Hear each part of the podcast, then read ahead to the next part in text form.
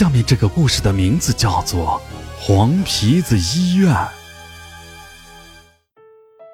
这件事发生在二零一三年，那时我在一家县医院做保安。我上岗的第一天，由队长李宗平带我熟悉环境，告诉我需要负责哪些工作。在队长李宗平带我经过医院的一条走廊时，我往窗外瞥了一眼。我发现大白天的走廊外面竟然有黄鼠狼，而且呢，黄鼠狼也不害怕人，就那么大摇大摆地从窗户底下跑了过去。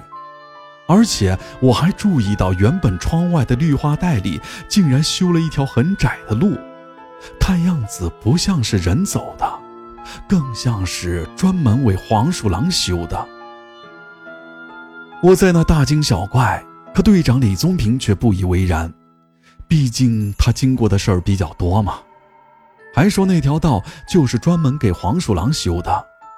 我从小在农村生活，关于黄鼠狼的故事那可是没少听，就跟李队长打听起这里面的原委。李宗平显然不太愿意说，只不过在我的纠缠下，他还是告诫了我：那东西邪门的很。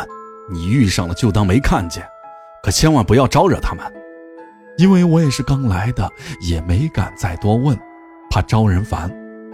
当天我就被排到了夜班，我所在的那栋楼是住院部，晚上有护士值班，而我只要舒舒服服地躺在监控室就好了。医院里的里里外外，几乎每个角落都有监控，我发现那家医院里的黄鼠狼可真不少。白天偶尔会看到一两只，可到了晚上就全部跑出来了。几乎每个监控画面都能够看得到它们，因为是晚上，它们的眼睛都泛着绿色的光，让人看起来极不舒服。我上的是晚班，所以都是白天休息，下午五点开始上班。我刚去了没几天，这天下午我一进保安室。就被李宗平训斥了一顿，原因是有人在三楼重症病房里的平台上抽烟，他把我呵斥了一顿，这让我觉得很冤枉，因为我根本就不抽烟。李宗平问过了接班的几个人，没有一个人承认是自己偷偷去三楼平台抽的烟，因为三楼平台平时都是上锁，钥匙在我们保安室，也不可能是外人。我无端端的挨了一顿训，最终又没找到是谁干的，我就对这事儿特别的上心，晚上也不偷着打盹了，一直盯着监控画面。夜里一两点的时候，我听见门响了一下，还错开了一条缝儿，我以为是有人进来了，可扭头看门又关上了，也并没有什么人进来，我以为是自己听错了。又回头盯着监控画面，这回有了，发现在三楼的一个病房里走出来一个人。我根据他走的方向切换画面，果然是他奔三楼平台去了。他住的病房是最后一间，他要去的方向也只有平台。这让我奇怪的是，他走路的姿势很怪异。我想，他是病人，也没什么奇怪的吧。可我得抓他个现行，我抓起一条警棍就跑了出去，来到了三楼的走廊，平台上的门还真是开着的，我以为会把那个人当场抓获，可没想到平台上空空荡荡的，一个人都没有。我看到栏杆边上好像有火星，一闪一闪的就走了过去，在地上有几根烟头，一看就是刚抽过的。都没踩灭，有几根看上去只抽了一两口，还剩下大半截儿。那个人是从三楼病房里走出来的，不用问，不是病人就是家属。我气哼哼地来到了病房门前，我并没有贸然进去，而是先透过门上的玻璃往里面看了看。这病房里只有两张床。看到床边的设备，我才反应过来，那是 ICU 病房，住的都是重症的病人，而且他屋里就两个插着管子的人躺在那儿。我一时没了主意啊，心说这不可能是重症病人起来出去抽烟吧？而且 ICU 又是定时探视的，不可能有家属在里面。为了以防万一，我还是轻轻地拉开了门，探着身子往里面看了看。屋里除了那两个病人，再没有第三个人了。我正狐疑呢，觉得裤腿被什么蹭了一下。我低头一看，好家伙，一只大黄鼠狼正从我的脚下往外钻。我被黄鼠狼吓了一跳。加上他们实在太猖獗了，我追了过去，挥起警棍就想打。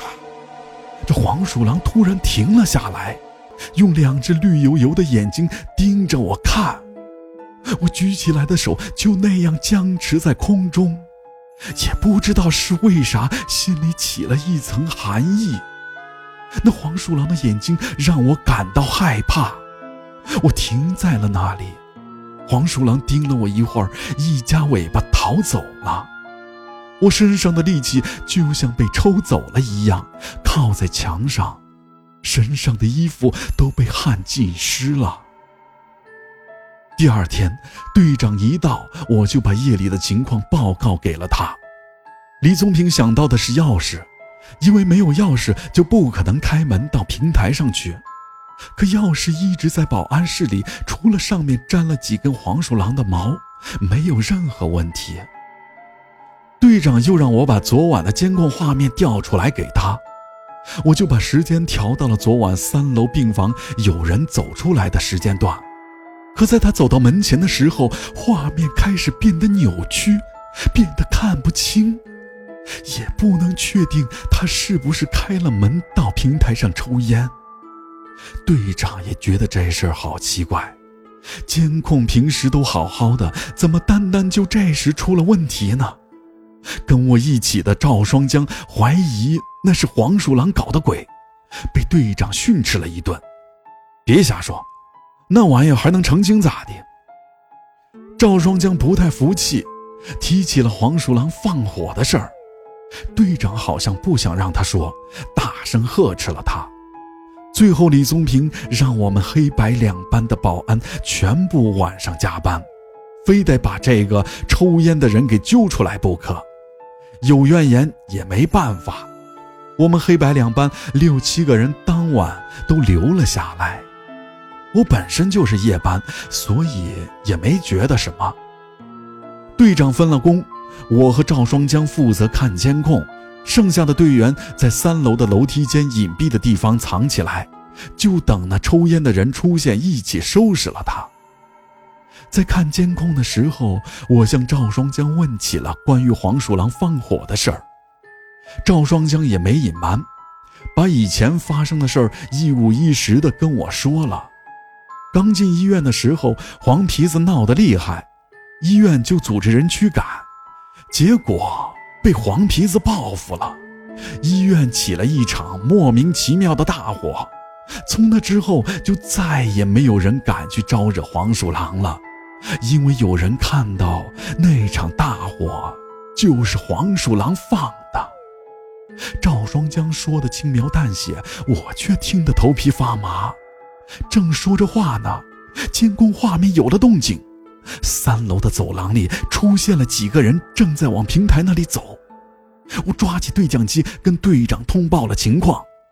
就在我和赵双江准备拿警棍赶过去的时候，却发现了挂在墙上的钥匙不见了。在赵双江的催促下，我也没找，直接跟着他去了三楼平台。队里的几个人因为平台有人抽烟的事儿都挨过气，所以都憋着火。一窝蜂地冲向了三楼平台，平台的门是开着的。冲进去之后，看到有三个人站在栏杆那里抽烟。李宗平大声质问，并冲了过去：“谁让你们在这里抽烟呢？你们怎么进来的？”可就在他呼喊了一声之后，那三个人扑通扑通全都趴在了地上。我们几个人跑到了近前。往那几个人的脸上一看，这一下都吓得够呛。地上躺着的那三个人，有一个是植物人，另外两个是死人。李宗平亲眼见过，其中一个被送到了太平间。就在大家不知所措的时候，我听到了身后的房顶有动静。这回头一看，房顶上密密麻麻的聚集了好多个黄鼠狼，全都瞪着绿油油的眼睛在盯着我们。李宗平把这事儿报给了医院，那三个人也都被送回了原处。院里还特意交代，无论如何也不能把这事外传了。我已经在这里工作七年了。也习惯了随处可见的黄鼠狼。至于我们医院叫什么名字，我也不便透露，怕丢了工作。不过周围的居民都把我们医院称作“黄皮子医院”。好了，本期故事到此结束。如果喜欢洛哥讲的故事，就请分享给你的朋友吧。